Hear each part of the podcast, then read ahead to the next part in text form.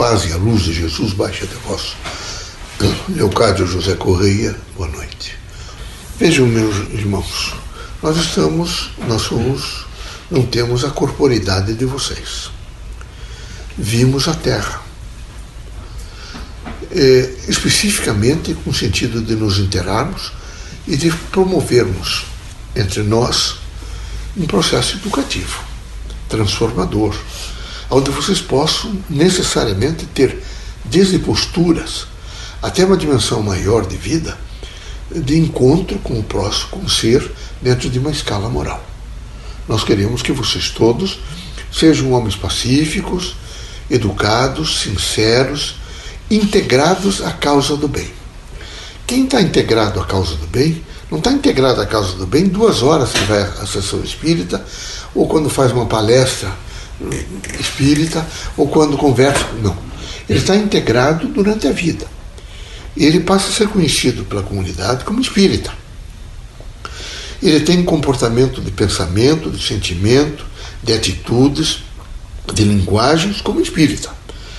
Então ele precisa necessariamente processar um pouco desse conhecimento para que ele possa auferir integralmente aquilo que significa realmente paz, significa equilíbrio no processo reencarnatório. Se ele não processar, ele ficará com algum segmento só da mensagem espírita. E ele precisa não ficar só com alguns segmentos. Dentro do seu possível, da prontidão que ele tem, ele tem que realmente processar aquilo que nós trazemos e imediatamente, não é, colocar esse processamento em torno da sua vida. Então, dos comportamentos, dos fatos, da linguagem que ele faz, do que ele busca, do que ele quer. Ele não pode ser espírita e materialista. Ele não pode ser espírita e defender, por exemplo, ideias hediondas, como o espiritismo nunca fará assentamento com doutrinas materialistas. Nunca. A proposta espiritista é uma, é uma proposta deísta, aonde realmente ele, ele integra o homem num processo evolutivo, mas de maneira nenhuma materialista. Então, não, ele não, não há possibilidade de acasalamento com nenhuma ideologia que é, produza num dos seus segmentos qualquer mensagem que não seja absolutamente espiritualista. Nessa proposta, que está sempre embutida em todas as nossas manifestações, em todas as mensagens dos Espíritos, nós estimulamos vocês a um encontro, evidentemente, daquilo que vocês querem. Um encontro de entendimento, um encontro de fraternidade, um encontro de amor, um encontro de luz. E nós incentivamos vocês a lerem mais, a se instruírem melhor, a saberem ouvir melhor as pessoas, a ter mais paciência.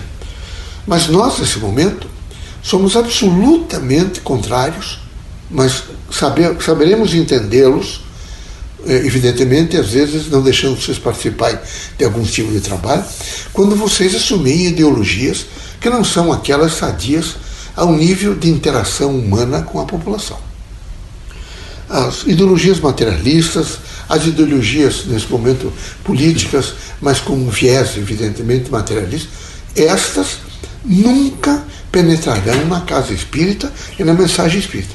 A mensagem espírita é uma mensagem de equilíbrio, de paz, de igualdade, mas de maneira nenhuma uma mensagem, vejo que tenha representação de um processo destrutivo. Em qualquer sentido, do erário público até domínio, evidentemente, a proposta doutrinária espírita é democrática. É onde realmente a população possa, devagar, ir realmente refinando as próprias instituições democráticas, elas ficando absolutamente integradas, veja, elas hoje ainda são extremamente onerosas para a nação. Quanto custa uma Câmara Municipal? Quanto custa uma Assembleia Legislativa? Quanto custa o Congresso Nacional? Muito. Ele custa mais do que nos países desenvolvidos. É? Se vocês encontrarem, por exemplo, foi em Londres, quem sabe vocês vão encontrar o primeiro-ministro eh, eh, tomando eh, metrô, né?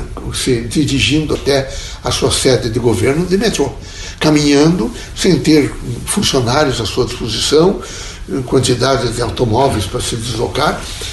Os países mais pobres, Eles assumiram, graças a Deus, ainda esse processo democrático, mas ele ficou cheio de penduricalhos e de dimensões, evidentemente, que protege quem assume o poder. Vocês sabem disso. E isso é lastimável. A mensagem espírita é uma mensagem de amor, de fraternidade, de luz, de entendimento, porque de muito trabalho. A mensagem espírita sensibiliza os homens, vejo, há muito trabalho.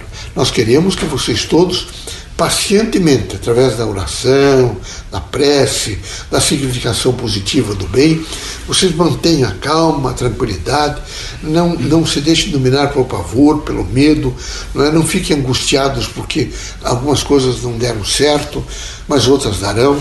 Sejam pacientes. Esse é um momento que a pandemia está realmente, uma, particularmente no Brasil, numa curva desagradável. É preciso muito controle vocês todos devem fazer essa trilogia: lavar bem as mãos, usar máscaras é? e evitar aglomerações. É fundamental que isso aconteça. Por quê? Porque nós precisamos retornar outra vez o equilíbrio dos hospitais. Vocês, quando a gente fala em pandemia, vocês lembram o número enorme de pessoas que tiveram infarto do miocárdio hoje e que não tem UTI para colocar. Vocês imaginam o número de pessoas que estão com patologias outras que não Covid, mas que precisam, nesse momento, um aneurisma, às vezes, tem que levar imediatamente para o hospital e não tem leito.